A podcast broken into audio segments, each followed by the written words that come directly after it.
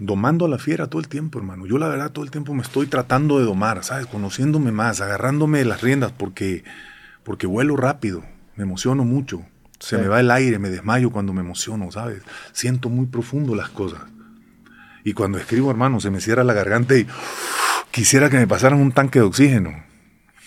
Pero vamos a ser así. Intenté ser diferente y me empastillaron y me dijeron, ah, llévatela más relax. No, prefiero mi hipersensibilidad, eso me hace vivir. Lo otro es estar dormido. Sí. Mm, no tiene caso. Pero te empastillaron en tema de... Sí, empastillado amarrado. Psiquiátrico. Simón. Ya. Y, tú mismo decidiste dejarlo. O sea, ¿notaste que coartó ese lado sensible que tú estás mencionando? No, pues eh, todo el mundo se dio cuenta que lo único que tenía que hacer era parar de beber. El único que no lo veía y no lo sabía era yo, loco. Soy alcohólico desde los 11 años, empecé a beber recio. A los 13 tuve un coma alcohólico terrible. A los, 13. Me tiré una botella de tres cuartos de presidente. Ya lo he contado muchas veces, pero bueno. Bendito Dios, hermano, que, me, me, llegó el fondo del fondo y el, hijo mío, con 14 años, fue y con mi madre y me metieron a donde me tenían que meter. Pero bueno, esa bendición de haber llegado a la crisis, al fondo del fondo, me hace hoy poder entender y sentir la vida como siempre quise, hermano. Y la verdad que, como decimos con mi mujer, con Tatiana, qué buenos 50 años estamos viviendo. La verdad que la crisis de los 40 que me contaban no era crisis, para mí fue simple y sencillamente un momento de total locura, bro. Porque hice locuras tan fascinantes que también no quiero olvidar nunca. O sea, tengo historias para los nietos por montones, cabrón. O sea, está cabrón. Soy intenso para vivir. Los barbas somos muy intensos. Todos los barbas somos demasiado intensos, brother. ¿Qué, qué tanto de, de, del ente creativo escritor que tienes dentro también disfruta esas experiencias? Porque pues a fin de cuentas se convierte en una biblioteca de anécdotas que después pueden acabar una película. Resurgiendo en tu propio arte, ¿no? O sea, ¿qué, qué tanto? Te lo pregunto porque a, veces yo me encuentro a mí mismo haciendo cosas por la anécdota, en el sentido, como dice Franco Escamilla, que hace cosas por la anécdota, y a veces me, me, me encuentro a mí mismo haciendo cosas o saliendo de mi, zona de confort porque sé que tengo esta plataforma que me va a permitir platicarlos, explorarlos y reflexionarlos, y va a generar algo. En tu caso hay veces en donde te involucrabas en ciertas situaciones para alimentar precisamente este ente creativo y darle más recursos o no? Sí, mira, yo como alcohólico que soy mañoso, aunque llevo viviendo el solo por hoy un buen rato, los alcohólicos somos muy mañosos, hermano. Yo me inventaba historias, la fuga territorial. Hay que irnos de promo a... ¿A dónde? ¿A dónde no hemos ido? Vamos, de promo, allá al pueblito más chico de Colombia, vamos, ¿sabes? Me buscaba yo la fuga. Nunca olvido que, que era siempre eso. Está Miguel Banda aquí, que me acompañaba también en aquellos tiempos. Inventábamos historias por no estar en casa. ¿Pero para irte de fiesta o para...?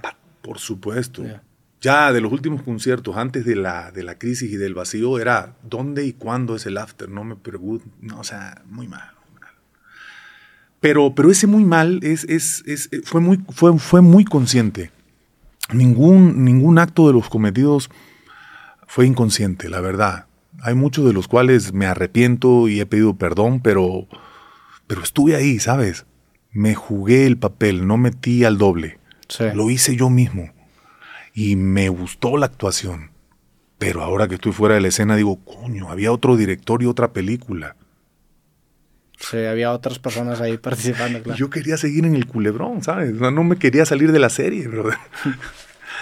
y me sacaron y gracias a Dios. Bueno, luego lo de los omníferos fue, fue terrible, pero también la familia lo entiende. Claro. El momento donde dices, oigan, prefiero cadenas que, que esa pastilla, ¿no? Sí, claro, me imagino que en ese momento. En ese momento era necesario. ¿Y tu proceso creativo cambió? Te lo pregunto, o sea, te lo pregunto porque pues la música generalmente está involucrada con alcohol, con otro tipo de excesos y a veces dentro del mismo proceso creativo se ancla, ¿no? Este tipo de vicios. ¿En tu caso cambió tu proceso? Soy, soy José Alfredista y como sabemos, don José Alfredo Jiménez murió muy joven y, y de problemas de la bebida, ¿no? De cirrosis. Entonces yo en mi mente, insisto, montuna y a veces demasiado animal, decía, no, pues yo tengo que seguir por esa línea y si yo no bebo tragos mezcales sobre todo y demás, y verá, yo no voy a componer. Ese era mi, ese era mi, una de mis excusas, ¿no? Dios mío, que no se me haga vicio y si se me hace que no me falte. La verdad, desde que no bebo, que es el 5 de julio del 2015, me volví el que creía que era, brother. Yo me acuerdo que en ese internamiento en Chiapas fueron 198 días y escribí 288 páginas. Mi padrino tuvo a bien confiarme una libreta y una pluma, luego una segunda libreta, luego hasta me regaló una grabadorcita donde grabé casi 200 piezas. Y eso, créeme, que, que, fue para mí, Roberto, crucial al salir de ahí, ¿sabes? O sea, el darme cuenta que yo estaba más creativo sin estar metido en la película del bar, la cantina, la sobremesa. Uh, y te podría decir que desde que entré en ese modo de vida, creo que es cuando he encontrado las mejores canciones. Claro. Sin duda, ¿eh? Y están ahí, muchas están gestando. Muchas están ahí como la semilla del, del, este, del bambú, ¿no? Que se tarda siete años en salir un bambú, ¿sabías? No, sé. Lo siembras y siete años después sale, pero cuando sale es de un madrazo, dos metros, ¿no? Sí. ¿Y en tu caso algunas canciones salieron así? Sí.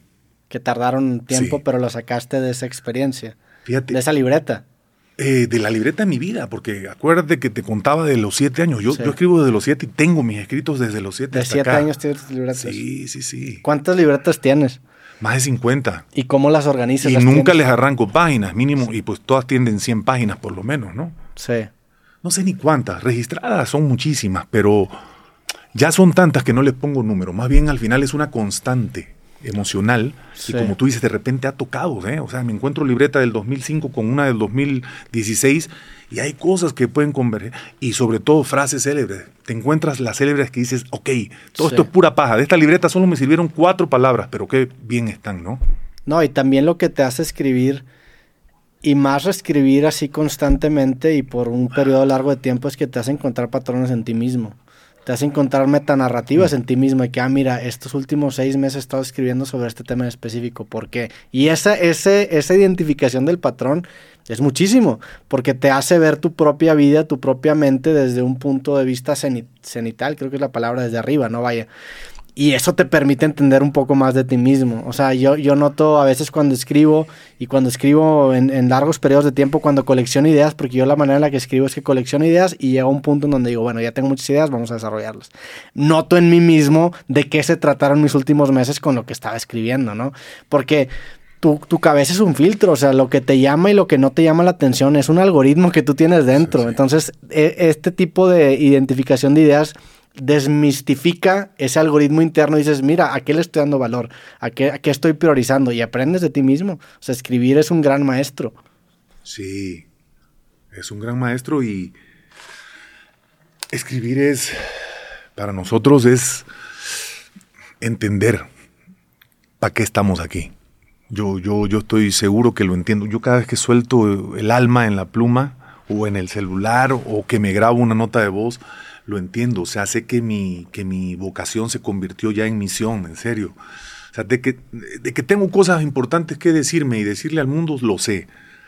Pero, pero me estoy abriendo ahora a nuevas formas, ¿sabes? No me estoy quedando solo en las canciones. Al principio yo escribía canciones larguísimas, te confieso que entre los 12 y los 18 años mis canciones eran unas odiseas y, aprendí a editar poco a poco. O sea, entendí que si quería entrar a la radio, tener una banda y pegarla como músico, tenía que hacer canciones de cuatro minutos. Me parecían muy cortas, ¿no? Pero me fui dando cuenta que el resumen es lo que hace contundente a esas maravillosas piezas que se quedan para toda la vida, ¿no? ¿Qué es una canción? Qué fugaz, ¿no? Qué poderosa y qué indestructible si te das cuenta. Todas las otras obras las podría llegar a destruir el universo, pero la música nunca. La música está ahí, más ahora con la bendita nube, ¿no? Sí, no, y es Yo soy tripulante de una nube, compa. y es algo, es algo que la verdad da incluso un poco celos en otros, en otros medios de arte el hecho de que la canción tiene este, pues esta... Liviandad, loco. Y este replay value que le dicen en inglés de que lo puedes escuchar muchas veces y dura contigo muchos años, o sea, y, y, son incluso maquinitas del tiempo tanto para el escucha como para el compositor, ¿no? O sea, te, te, transporta a cierto momento cierta canción de los dos lados. Uh. Y a diferencia quizá de una película, que sí la puedes volver a ver, pero no tan seguido como una canción no tiene ese mismo, ese mismo efecto. O un video, una entrevista, es, distinto. La canción tiene ese algo que, que te acompaña por mucho tiempo. Sí. Se impregna como el medicamento, loco. Y sí, cuando le pones play a una canción, por ejemplo, tú tienes 30. Yo cuando le pongo play a mis rolas de los 30, de verdad vuelvo a la película al instante. Es increíble el viaje, ¿no? Sí. La música, la música es poderosísima y es eso, la más flexible, la más duradera. como el agua. Te nutre siempre. ¿Y haces música? ¿Has hecho música? Lo he intentado. Eh, yo creo que en algún momento quizá algo... Yo estudié un poco de producción musical. Mm. Y me gusta, o sea, desde siempre me ha gustado la música. Pero más en la parte técnica. O sea, balanceo mucho entre escribir, pero también me gusta mucho la parte técnica. Yo soy programador. Entonces, me gusta la, tanto la, la, matemática que hay detrás de la música, pero no, no nací con el talento para para... Y, tampoco, no lo cultivé mucho, pero vaya, no nací con el talento natural de, de, de, hacerlo. Yo, quisiera hacer un podcast. Sí. bueno, no quisiera, mi hijo me lo dice, tienes que hacerlo. Pero poco a poco me voy enterando de lo que, de lo que va pasando. La verdad, yo sigo estando muy aislado, más ahora, pero aislado no, no, no de los medios ni de la ciudad, estoy aislado de, a veces hasta de mí mismo, ¿me entiendes? Eh, trato de no caer en decir, ah, este soy esta persona. Trato de conocerme más a fondo. De verdad me busco mucho. Hago Kundalini Yoga dos, tres veces, dos, tres horas al día. Y, estoy, estoy encontrando muchas respuestas a estos 50 años y estoy pensando de una manera mucho más este, profunda. Voy a una velocidad más lenta en el pensamiento y también en mis acciones. Estoy aprendiendo a caminar de otra forma. Con esto del pie plano, créeme que he tenido que aprender a caminar de otra forma, en serio. Porque con los años, estos maravillosos pies que nos regala Dios, hoy leía yo algo de Da Vinci y en una de sus máximas, que admiro mucho a Leonardo, como creo todos, hablaba de esos benditos y maravillosos pies, ¿no? Decía, son algo increíble. Y, y yo cuido mucho mis pies ahora porque me quité 30 kilos, pero me debo de cuidar y me debo de levantar para, estar erguido. Eso es parte también de, estar creativo, ¿sabes? Por muy, por muy nublado que amanezca el día, levantarse y decir, venga, vamos, y tirar una frase. Es que de una frase puede salir la obra maestra, una sola frase.